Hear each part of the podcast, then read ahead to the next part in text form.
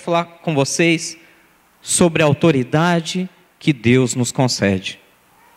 A autoridade que Deus te concede. E eu falo que esse é um ponto crítico na carreira cristã de hoje, sabe por quê? Porque ao longo da, desses anos que eu tenho caminhado com Deus, uma das coisas que eu mais vejo acontecendo de ruim é o cristão que, por falta de um posicionamento, não consegue experimentar o melhor de Deus. Não consegue experimentar o melhor de Deus e começa a se frustrar.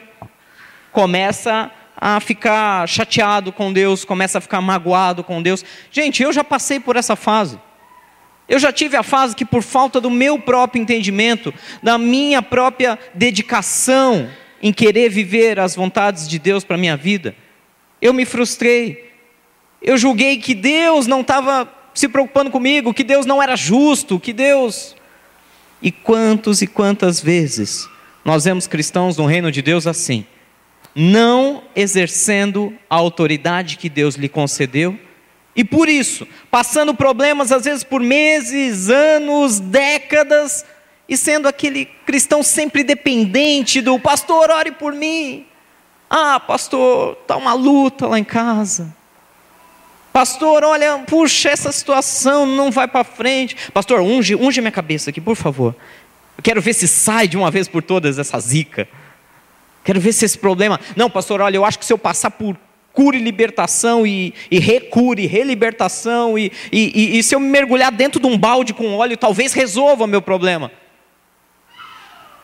E eu vou te dizer o que a palavra de Deus diz, não o que eu acho. Não é o balde com óleo que vai resolver o teu problema. Não é a oração do pastor que vai resolver o seu problema. Pode até ajudar, mas não vai resolver o seu problema.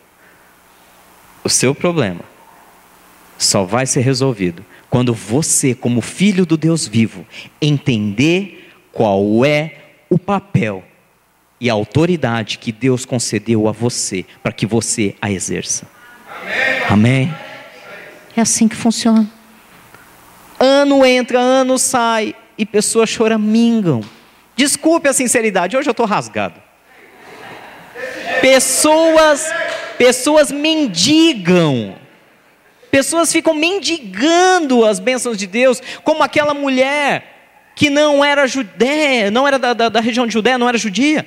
Lembra? Que ela chegou, Senhor, ela se aproximou dele, querendo receber algo, e ele Jesus chegou conhecendo o coração sincero daquela mulher, chegou até ofendê-la, dizendo: Olha, não é lícito eu tirar da mesa dos filhos para dar para os cães. Chamou aquela mulher de um cão. Mas ele só fez isso porque ele conhecia o coração dela. Ela estava mendigando, mas ela não mendigou no sentido de, olha, eu sou uma pobre coitada. Ela se humilhou aos pés de Deus e disse: Senhor, até os cães comem do restinho que cai da mesa. Nós, com toda a autoridade que temos de filhos, de herdeiros, de amigos de Deus, ficamos lá rastejando igual cães na beira da mesa para ver se cai alguma coisa. Será que se meu irmão receber, eu recebo um pouquinho? Vou andar na cola desse irmão aqui, vai que, vai que sobra um pouquinho para mim. Vai que cai um, um pouco da bênção sobre a minha vida. Não, meu querido. Você não está aqui por coincidência hoje. Você está aqui para ser lembrado. Lembrado, porque você já sabe disso. O que Deus conquistou por você na cruz do Calvário, Ele te deu para que você também tenha suas conquistas aqui na terra como nos céus. Não vou entrar numa linha de teologia da prosperidade. Deus me livre disso, vocês me conhecem bem. Não estou falando de conquista de dinheiro. Isso é consequência de quem trabalha. Acorda cedo, trabalha, que Deus vai abençoar. Amém? Não, pastor, unge lá para ver se. Não, acorda cedo, trabalha e ora. O resto Deus faz. Não é o que está escrito em Mateus 6,33 ou eu estou ficando maluco? Só a minha Bíblia está escrito isso.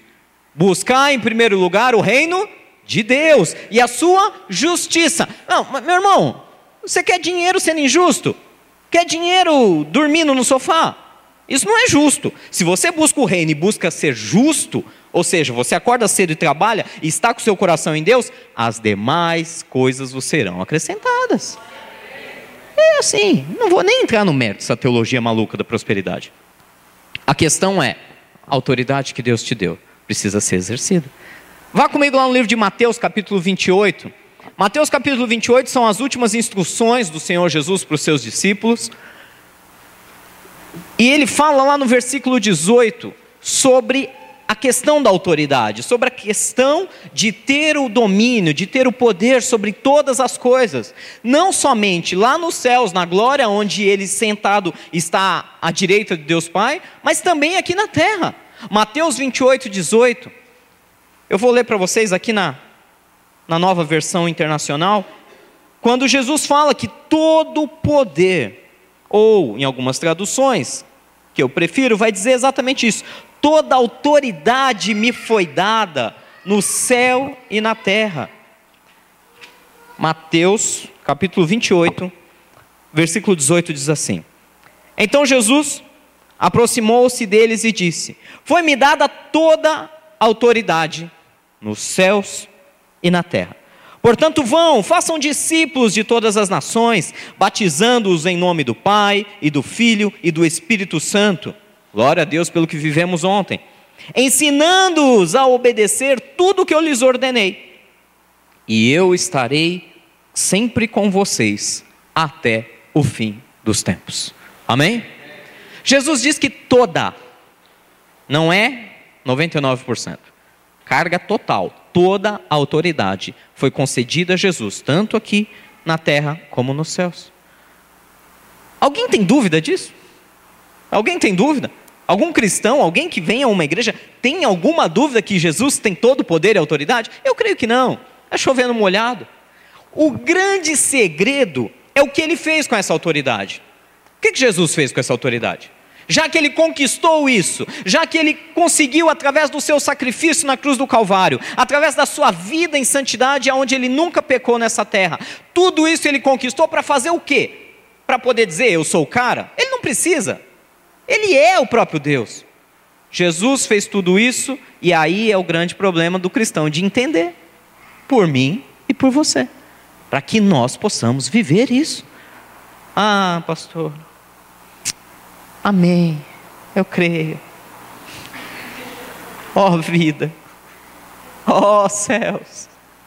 Ó oh, azar. Vocês lembram desse, né? Alguns mais novos não têm ideia do que eu estou falando desenho animado de uma hiena chorona. Vivem reclamando, reclamando. Ah, porque Deus não faz? Porque Ele já fez criatura divina. Ele já fez. Todo poder e autoridade pertence a Ele. Ele já conquistou o que tinha que conquistar. Ué, pastor, ainda não estou vendo nada acontecer. Porque está faltando você pegar o poder e autoridade que ele conquistou por você e colocar em uso, colocar em prática. O quanto nós temos exercido essa autoridade? Como são as nossas orações? Oh Senhor, tem misericórdia de mim. Diabo não vem não, que eu tô, eu tô mal hoje. Hoje eu tô down. Hoje eu tô, não dormi, eu tô com insônia. Sai, Satanás. Hoje não, por favor. Eu tenho que tomar ali um, primeiro um remedinho para dormir. Meu Deus, Deus te deu autoridade. Sabia disso? Você sabia que Deus te deu autoridade? Você sabia mesmo? E por que, que a gente não usa? Por que, que a gente é medroso? Por que, que a gente fica enrolando? Ah, Deus, ah, se, de, se for da vontade de Deus, ué, a vontade de Deus não está revelada para nós? Você não tem uma noção do que é o que não é?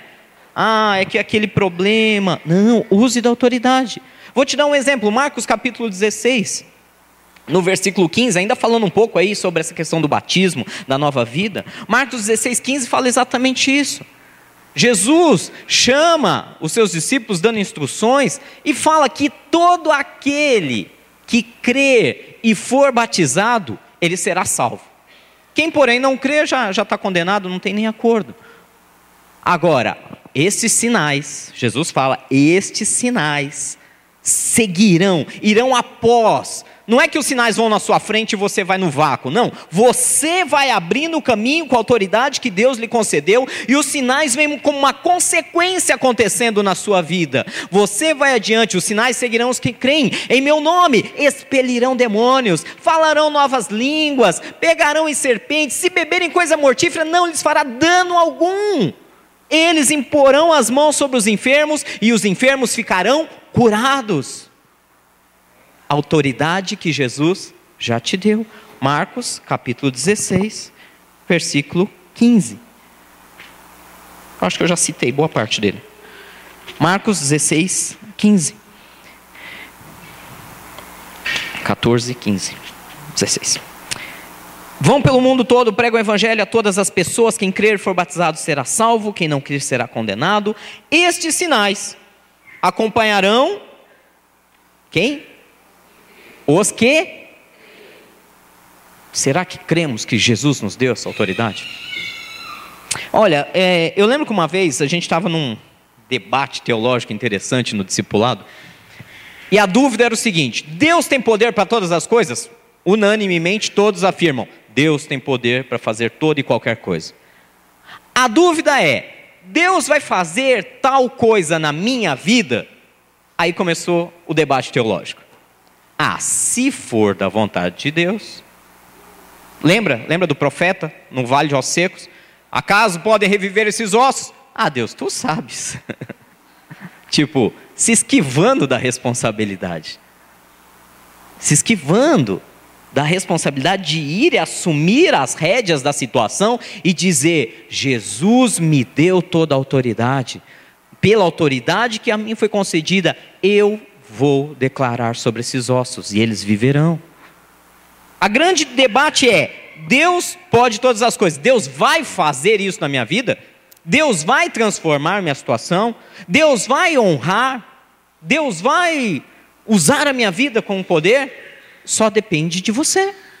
Só depende de você. A resposta está: o quanto mais você se dedica, o quanto mais você busca, o quanto mais você se aprofunda na verdade de Deus, Deus vai te dar uma resposta clara. A não ser e única e exclusivamente se Deus não tem um plano com você naquela área. Aí ele diz: ó, não tem e acabou.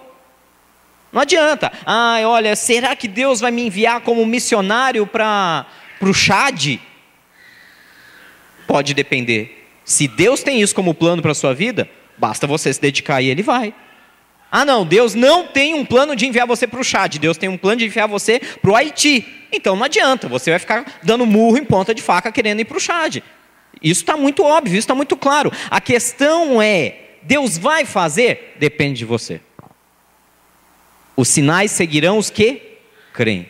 Os sinais seguirão aqueles que acreditam que Deus te deu autoridade. Se você não consegue acreditar que Deus, o Todo-Poderoso, deu todo o poder dele nas tuas mãos e disse: Vai e usa em meu nome, quem somos nós para querer acreditar? Por você. Eu vejo, eu vejo isso uma, é uma moda, uma moda muito, muito comum hoje em dia. Homens de Deus, pastores, pessoas sérias que sobem ao monte, consagram suas vidas só que se transforma uma espécie de Moisés moderno. Moisés moderno, onde só Moisés sobe o monte, só Moisés fala com Deus, e ele vem com o rosto brilhando, cheio de poder e glória, e toda a congregação depende única exclusivamente dele para se achegar a Deus. Moisés moderno. Então, um monte de Moisés moderno. Um monte. Perigoso isso. Aonde só aquela pessoa se consagra e até estimula que outros meio que bajulem ele, ele vira uma espécie de guru espiritual de uma multidão, e a multidão fica indo atrás dele de culto em culto, de culto de profeta, de isso e aquilo, porque ele está buscando, porque ele está orando, porque ele revela. Moisés moderno. Desculpe a sinceridade, cristãos fracos, que não conhecem a autoridade que o Deus dele lhes deu. Cristãos que não conhecem, que não exercem o poder e autoridade que o Senhor dos Senhores, o Rei de Israel, a nossa estrela da manhã, a verdadeira estrela de Davi, aquele que viveu neste mundo sem nunca ter pecado, que subiu aos céus e que nos entregou todo o poder e autoridade, está nas suas mãos. Está na hora de parar e de ficar buscando esses Moiséses modernos. Está na hora de você mesmo subir ao monte, você mesmo ter a sua experiência face a face com Deus Está na hora de você ser revestido da autoridade, chegar diante do mar e dar a ordem. Deus já conquistou isso por você. Para de andar na sombra dos outros. Para com isso. Você vai viver frustrado o resto da vida. E vai chegar no céu frustrado. Se é, vou nem entrar nesse, nesse detalhe, né? Se é que vai chegar lá. Deus o sabe, da minha, da sua salvação, é só Deus que sabe. A questão é: Versículo 17: Esses sinais acompanharão. Os sinais vêm depois. Você vai na frente, você abre caminho, os sinais te seguem. Você é o desbravador. Você é o que tem a autoridade de Deus. Os sinais vão depois. Em meu nome expulsarão demônios, falarão novas línguas, pegarão em serpentes, se beberem algum veneno mortal, não lhes fará mal nenhum. Imporão as mãos sobre os doentes, esses ficarão curados.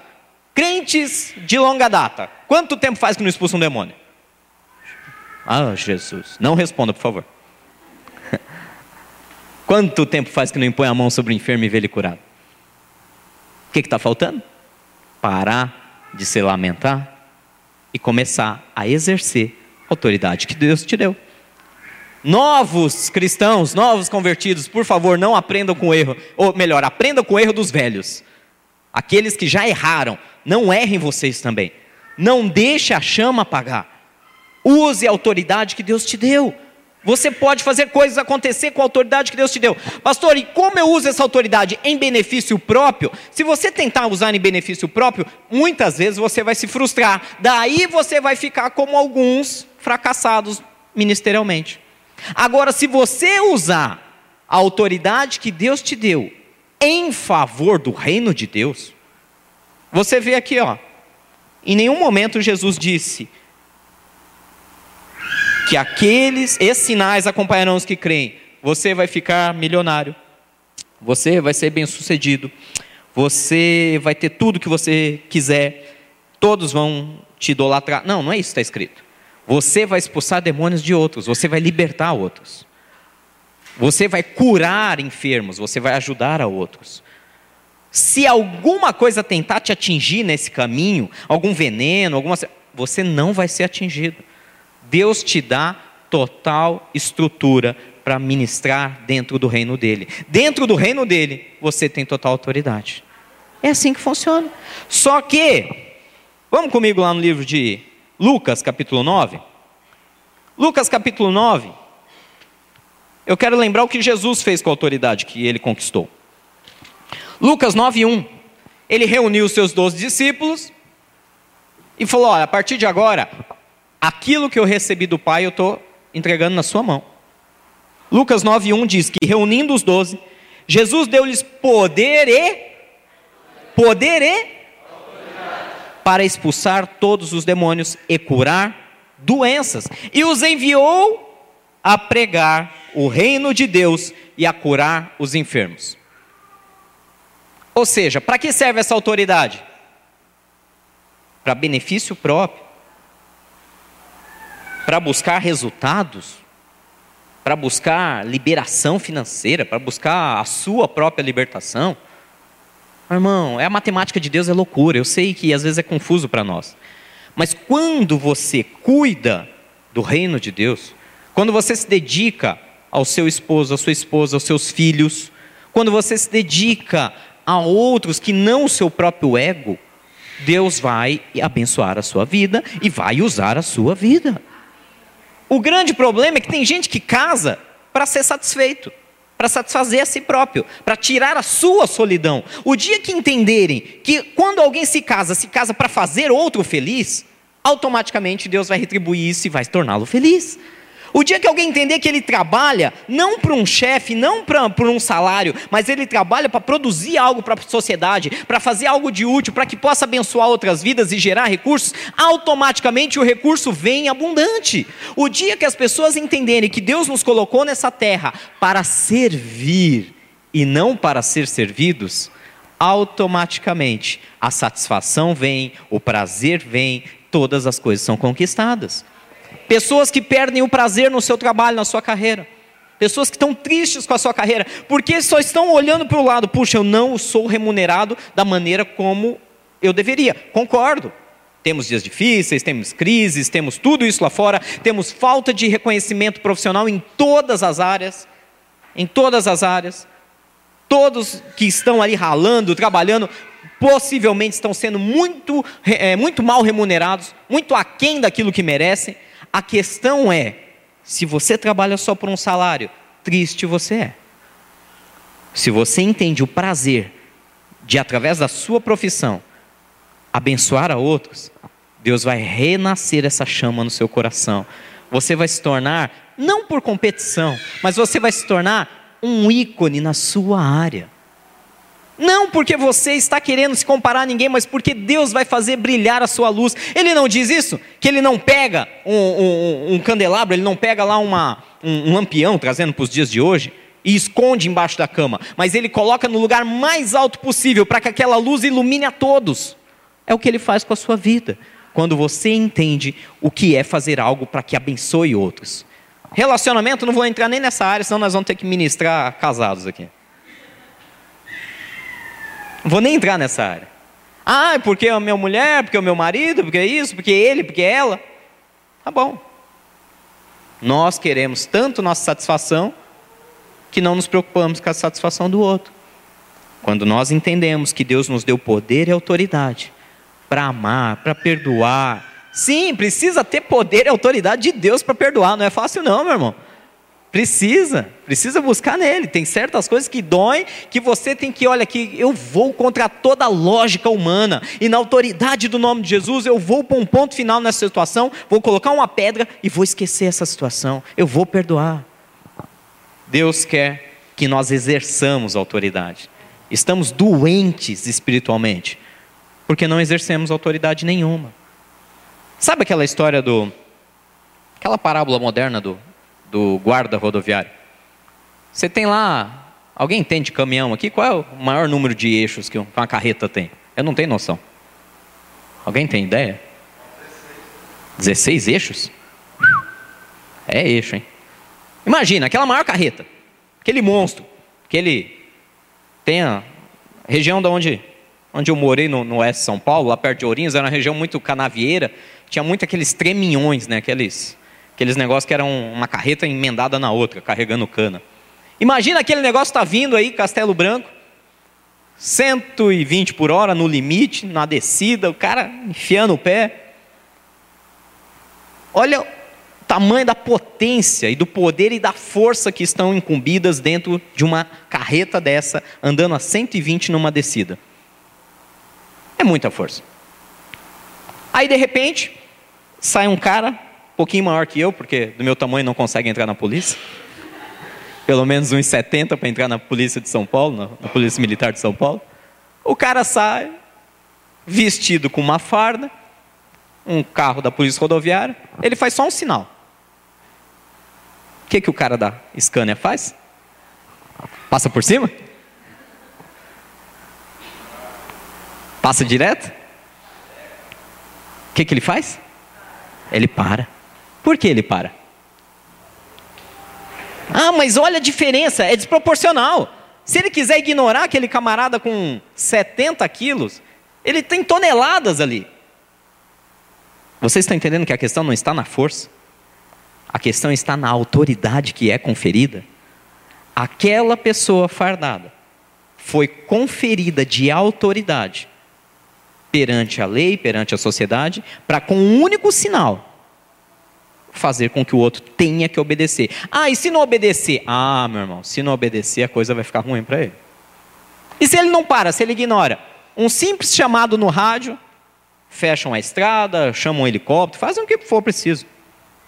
Se o policial falar, e, opa, esse cara está com alguma coisa, ele está com alguma mercadoria errada, não quis parar, o que, que vai acontecer em menos de 5 quilômetros com aquele cara? Ele vai ser parado na marra, com uma força policial desproporcional, muito maior do que a carreta dele.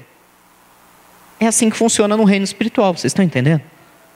Você tem autoridade. Você foi revestido da autoridade. Você recebeu a farda para dar ordens aos problemas e dizer: para. Ah, não vou parar. Não vai parar? Então você vai se ver com o resto da força policial. Você vai, com, você vai ter que se entender com os anjos de Deus. Você vai ter que se entender com aqueles que militam ao serviço de Deus, e aí vai ficar pior para você. E, desculpe a sinceridade, o diabo que não é. Ele, ele é meio besta, mas burro completamente ele não é. Ele é meio besta porque ele insiste em alguns erros idiotas. Mas ele não é completamente estúpido. Sabe por quê? Porque ele sabe que se ele insistir e não obedecer à autoridade que Deus te conferiu, vai vir um batalhão de anjos e vai acabar com ele. Então ele pega e fala: tá bom, é melhor eu parar aqui. Eu vou parar de infernizar esse aqui antes que Deus manda o reforço. É assim que funciona. Não é simples? Só precisa sair de trás da viatura. Está vindo a carreta. Ai meu Deus, é muito grande. Você está fardado. Não, mas olha o tamanho, olha a velocidade. Não, sai. Exerce teu papel. Se posicione, manda parar. O que está te afligindo? Manda parar. O que está te infernizando a vida? Manda parar. Se coloque no lugar que Deus te colocou. O que está faltando? Posicionamento. Amém? Você já tem a farda, você já tem as divisas no seu ombro. Está faltando a postura. Já pensou o policial sair assim? Para, para. Ele não vai ser obedecido. A postura é o que está faltando para alguns cristãos. Receberam autoridade, não se portam como tal. Não se portam como tal. Olha lá em Marcos 9. Marcos 9 fala exatamente como é importante. Marcos 9, 29. Os discípulos de Jesus passaram uma situação bem, bem vexatória, bem vergonhosa. Eles estavam orando, veio um, um senhor com um filho endemoniado, implorou aos discípulos que expulsassem o demônio daquele jovem.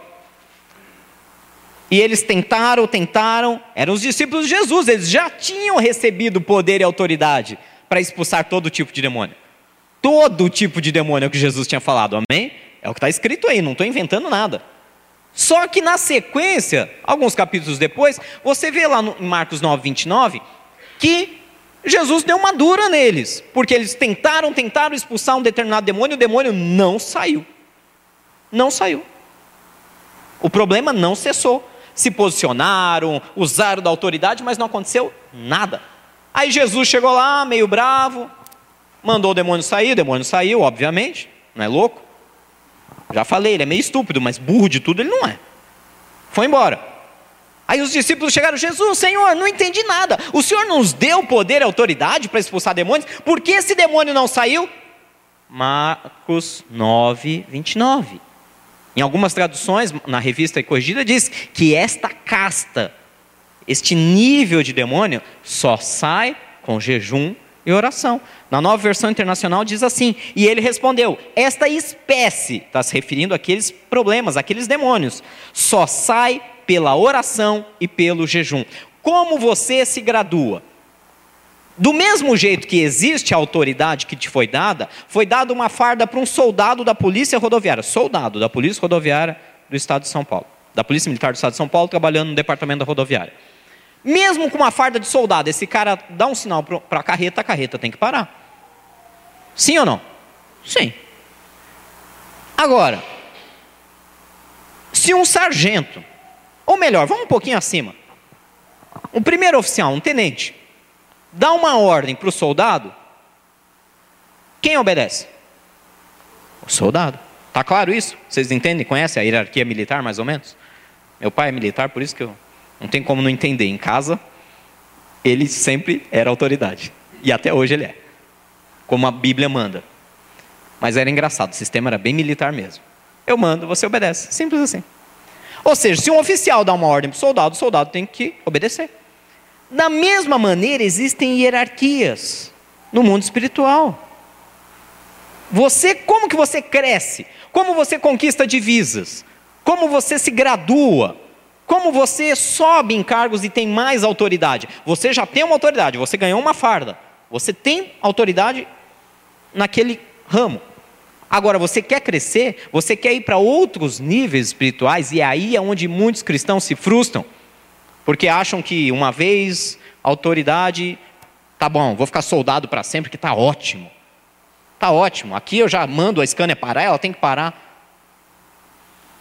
Só que tem os foras da lei, literalmente. Tem aqueles mais rebeldes. Tem aqueles problemas espirituais que vão além de uma simples graduação e que vai exigir muito mais dedicação, oração e jejum. Pastor, olha, eu tô estava indo bem na carreira cristã, aí chegou uma certa situação que aquela está se arrastando, e essa aqui não larga de mim. Jejum e oração. Quanto tempo você tem gasto em oração? Deixa eu fazer só um adendo muito rápido. Oração ela, ela pode ser subdividida em muitas formas. Você pode ter um clamor, clamor é aquela coisa da, da necessidade, do desespero, onde você clama com toda a sua força para que Deus te socorra. Você pode ter aquela oração do Jesus abençoa que eu estou com sono. Aquela que você está quase dormindo e orando, já não sabe mais o que está falando. A mesma de ontem. Jesus já conhece, aquela que eu orei ontem, amém. Tem vários tipos de oração. Você tem a oração de intercessão, onde você se coloca e intercede em favor de alguém, em favor de uma situação, em favor de uma cidade, de uma nação. Vários níveis de oração. O problema é que quando Jesus fala de jejum e oração para adquirir mais autoridade, mais divisas nos ombros, para poder exercer mais autoridade, não pode ser a oração da mendicância. Senhor, me ajuda. Não. Ele vai ver um, um, um soldado nesse estado e ele vai falar: põe na reserva esse aí, levanta outro. Levanta outro, que esse aqui está tá caindo. Esse aqui não consegue ficar de pé. Então tem níveis de oração. Quando Deus fala que Ele quer te levantar em autoridade em jejum e oração, é consagração mesmo. Jejum no sentido de você consagrar a sua vida, e oração no sentido, Senhor, eu sei que a coisa pode não estar tá fácil, mas se o Senhor me deu autoridade, eu te peço, me ajuda, me envia mais anjo, me fortalece mesmo, porque eu vou dar o passo de fé, Senhor. Eu vou dar o passo de fé. E se o Senhor não, não ouvir minha oração, eu vou quebrar a cara. E se eu quebrar a cara, eu vou ficar mais frustrado, eu vou, ficar, eu vou envergonhar o teu nome, e eu sei que o Senhor não quer isso, eu também não quero isso, nós estamos de acordo, Senhor. O Senhor quer me abençoar, eu quero ser abençoado, negócio fechado. Eu vou para cima. Mas vem comigo, Senhor. Não entra naquela de, ah, Jesus. Se, quem sabe? Talvez, né? Se por acaso o Senhor tiver meio de folga hoje e, e se lembrar da minha situação, por favor, tenta me ajudar. Não. Jesus, tua palavra diz assim. Deixa eu fazer outro adendo aqui rápido. Sabia que você tem que orar em cima da palavra de Deus? É, é um adendo rápido aqui, prometo. Se você ora simplesmente, Jesus, faz, é como se Jesus perguntasse: por que eu devo fazer isso? Jesus me abençoa. Bem genérico, né? Onde? Como? Quando? Por quê? Jesus faz perguntas, é que a gente ignora elas. A gente não está sintonizado. Mas ele faz perguntas. Tá, me abençoa em que área? Ah, abençoa o meu casamento. Pô, legal, isso é, é justo. Eu estou de acordo. Por que eu devo abençoar? Não está bom? Você tem que expor. Não, Senhor, me abençoa porque está difícil, eu não estou conseguindo fazer isso, aquilo, tal área está complicada. E, e, agora, com qual intenção você quer que eu te abençoe? Para quê? Para você ser servido? Não, porque eu quero também ser um esposo melhor, eu quero ser uma esposa melhor, eu quero dar exemplo aos meus filhos, eu quero marcar essa sociedade. Ou seja, você vai dialogando com Deus em cima da palavra. E chega uma hora que Deus ele perde argumentos. Ele falou isso com Jó. Se achegue diante de mim, venha, argumente, traga as suas motivações perante mim. Deus fala isso. Então, quando você for orar, ore pela palavra. Senhor, a sua palavra, o Senhor escreveu lá que nem olhos viram, nem ouvidos ouviram, nem nunca subiu no coração humano o que o Senhor preparou para aqueles que te amam. Senhor, eu te amo. Opa, você apelou no bom sentido. Você usou a própria lei com o autor da lei. Aí ele vai pegar e falar: ó, muito bom esse teu argumento, agora vamos continuar debatendo. Você me ama mesmo? A segunda pergunta. Amo o Senhor, da onde Pedro e Jesus, né? Mas tu me amas? Amo, amas, amo, amo, o Senhor sabe que eu te amo. Quem ama, quem me, aquele que me ama, guarda os meus mandamentos. Opa, opa. É como Jesus perguntasse: Eu preparei coisas simplesmente fantásticas para aqueles que me amam. Você me ama? Prova. Guarda meus mandamentos. Se você guarda os meus mandamentos, você prova que me ama, eu libero tudo na tua vida. Está vendo como é um diálogo em cima da própria Escritura? É a forma de orar. Às vezes nós estamos reivindicando coisas de Deus, poder, autoridade. Deus me dá, porque o Senhor prometeu na Sua palavra. Para quê? Primeira pergunta que Deus faz: para quê? Para que serve o poder e a autoridade? Se não para expandir o reino de Deus. Se não, meu irmão, se esse não é o propósito, se o propósito não é ser exemplo nessa sociedade falida, falida em todos os aspectos moral, social, financeiro, se o propósito não é chegar em casa e dormir em paz, dormir feliz, sem precisar tomar nada para pagar, se o propósito não é ter prazer com seus filhos, com sua família, se o propósito não é viver a boa, agradável e perfeita vontade de Deus, não, me abençoa até onde me convém, Jesus, daqui cuido eu. Aí vai ficar meio difícil. Vai ficar meio difícil. Porque aqui ele deixou bem claro: esta, esse tipo de demônio, esse tipo de problema, esse tipo de situação só vai sair da tua vida com oração e jejum. Não tem jeito. Olhinho do pastor não resolve. Ajuda, ajuda a tirar um pouco dos demônios. Mas o posicionamento, a sua oração, o seu jejum, esse vai fazer com que você conquiste as coisas em Deus. Amém? A bênção que está na vida do irmão, aquele que você vai na cola, vai no vácuo, vai na sombra, cai um pouquinho, cai um pouquinho do óleo da unção na sua cabeça também. Ajuda. Mas não resolve o problema. A autoridade tem que ser exercida por você. Amém? O jejum é seu. A oração tem que ser sua. Pouca oração, dois minutos de oração, dois minutos de alegria. Mais tempo de oração, mais tempo de autoridade, mais tempo de prazer na presença de Deus, mais revestimento. E assim vai. Você entendeu? Você quer se graduar, tem que buscar, tem que correr atrás. Quer, quer terminar a faculdade eh, por correspondência? Não dá. Tem que ir, tem que fazer prova. E assim vai. Aí o diploma vem, é consequência. Assim também é no reino espiritual. E para a gente encerrar, eu quero falar com vocês em Atos capítulo 9. Já estou falando demais, estou sendo prolixo e repetitivo. Atos capítulo 9, versículo 39 fala uma situação que Pedro enfrentou. Ele estava viajando para uma cidade chamada Lida. E quando ele chegou lá, ele encontrou as pessoas chorando porque uma, uma mulher chamada, é, perto de Jope, a cidade, em algumas traduções fala Dorcas, em algumas traduções fala Tabita, em algumas traduções fala Talita, que significa gazela, é a tradução tanto do grego como do hebraico. E aquela mulher era uma mulher que era uma grande trabalhadora no, no ministério de Deus, e ela tinha morrido. E quando ele chegou ali, as mulheres estavam chorando, pranteando, porque estavam tristes pela perda. E ele tomou uma atitude. Lá em Atos 9, 39, diz assim: Pedro foi com eles e, quando chegou, foi levado para o quarto do andar superior. Todas as viúvas o rodearam chorando e mostrando-lhe os vestidos e outras roupas que Dorcas tinha feito quando ainda estava com elas. Pedro mandou que todos saíssem do quarto e depois ajoelhou-se e orou. E voltando-se para a mulher morta, disse: Tabita, levante-se.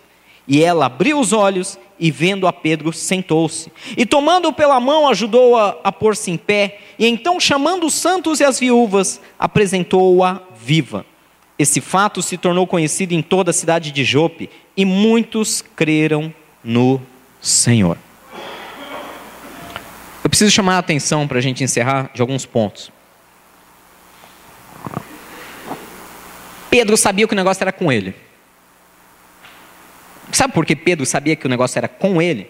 Que os problemas estavam vindo para trabalhar com ele? Que a morte daquela mulher era algo para ele ser trabalhado? Nós temos mania de arrumar desculpa para os nossos problemas. Olha, esse problema que me causou foi fulano. Essa situação eu só estou vivendo por causa do pastor, da igreja. Nós não chamamos a responsabilidade. A responsabilidade é nossa. Deus quer trabalhar com a gente. Até os problemas, até, até, desculpe a sinceridade, até os endemoniados que vêm no seu caminho infernizar a tua vida, estão ali com um propósito de fazer você orar mais, você crescer espiritualmente, você exercer autoridade. A responsabilidade é nossa. Pedro chamou a responsabilidade e falou: Ó, todo mundo para fora. Foi a primeira coisa que Pedro fez. Ele subiu no quarto e falou: Todos para fora. Pôs todo mundo para fora. Falou: Agora é comigo o negócio aqui. A mulher estava morta e ele chamou para si a responsabilidade. Eu e ela, mais ninguém. Aí, segundo ponto que eu quero chamar a atenção: ele foi fazer o quê? O que a gente aprendeu aqui, Marcos. Foi orar. Orar para ser revestido por Deus, para receber graça de Deus, para receber força de Deus naquela hora difícil. Dobrou o joelho em sinal de humilhação, de reconhecimento que Deus é o que tem todo o poder, e orou. Depois que ele orou, algumas pessoas confundem, diz que ele orou pela mulher. Não, não. Ele orou, ele se prostrou de joelhos e orou, ou seja, ele estava falando com Deus, não com a mulher morta. Chamou a responsabilidade dobrou os joelhos em reconhecimento que Deus tem todo o poder e falou com Deus. Depois ele se levantou, agora sim ele foi falar com a mulher. Quando ele chegou para a mulher que estava morta, ele fez o quê? O que está escrito aí na sua, na sua Bíblia, nas suas mãos? Ele deu ordem. Já imaginou? Tabita, Tabita, Dorca, sei lá seu nome. Se você quiser, levanta aí, vai. Me ajuda. Vou ganhar moral com, os irmãos lá fora quando eu sair daqui. Levanta. Ele orou, buscou em Deus, chegou lá e ordenou: levanta. Imediatamente a Bíblia diz que a mulher levantou, ele tomou ela pelas mãos, saiu do quarto com ela viva, e esse fato se tornou conhecido em toda a região de Jope e muitos creram em Jesus por causa disso. Responsabilidade é sua, meu irmão. Eu trago essa palavra, mas a responsabilidade é sua. Assumiu, ah, mas é que o fulano atrapalha a minha vida. Ele está na tua vida para você crescer. Ah, porque você não conhece meu chefe. Você está lá porque Deus te colocou lá para que você cresça. Assuma a responsabilidade, faz igual Pedro. Chama para si. Eu vou ficar sós com esse problema, eu vou dobrar meu joelho perante Deus, vou falar com Deus, não vou chorar, mingar, vou pedir revestimento, vou pedir mais autoridade, e aí eu vou encarar o problema. Vai, levanta. Simples assim. Agora a gente faz tudo errado. A gente pega a situação, terceiriza o problema, a culpa. A gente terceiriza a culpa, né? Reparou? A gente nunca, nunca, a gente é sempre bom, a gente é sempre perfeito. A gente sempre, não, a culpa não é minha. A culpa não é minha não, eu não, eu não tenho nada de errado com isso. O problema é, o problema são os outros. Aí depois a gente vai orar, a gente mendiga, choraminga, e na hora de exercer autoridade gente não exerce. Na hora de falar, levanta, não, a gente, ai Senhor, levanta ela em nome de Jesus. Não, você vê a diferença? Senhor, levanta ela em nome de Jesus. Pera, você está falando para Deus fazer? Deus já te deu autoridade, agora é você que tem que dar ordem. Levanta em nome de Jesus. É a mesma coisa, eu já vi essa cena, é muito, é, chega a ser bizarra. Eu já vi uma pessoa expulsando um demônio nesse nível de oração. Senhor, tira esse demônio dele em nome de Jesus. Eu fico imaginando, né? Imaginar não é pecado. Eu fico imaginando a cara de Deus. Eu fico imaginando Deus olhando e falando: onde que eu errei? Eu já dei autoridade, é para você, criatura celeste. Você falar, sai demônio em nome de Jesus. Você tem que exercer a autoridade. Você está revestido dela. Não ficar me clamando, eu já fiz o que tinha que fazer, a autoridade está aí na tua mão. Põe ela para funcionar. Eu fico imaginando a cara de Deus. Ou Deus deve ter um senso de humor fantástico, ou tem dia que ele deve falar: Olha, se eu não fosse Deus, eu tomava os Rivotril. Porque ele deve olhar para a gente e falar: Não é possível. Não é possível. Eu já dei autoridade, por que, que ele está pedindo para mim? Eu já dei para ele fazer, faça. Faça. Amém? Amém? Faça. Faça. Faça aquilo que Deus quer que você faça.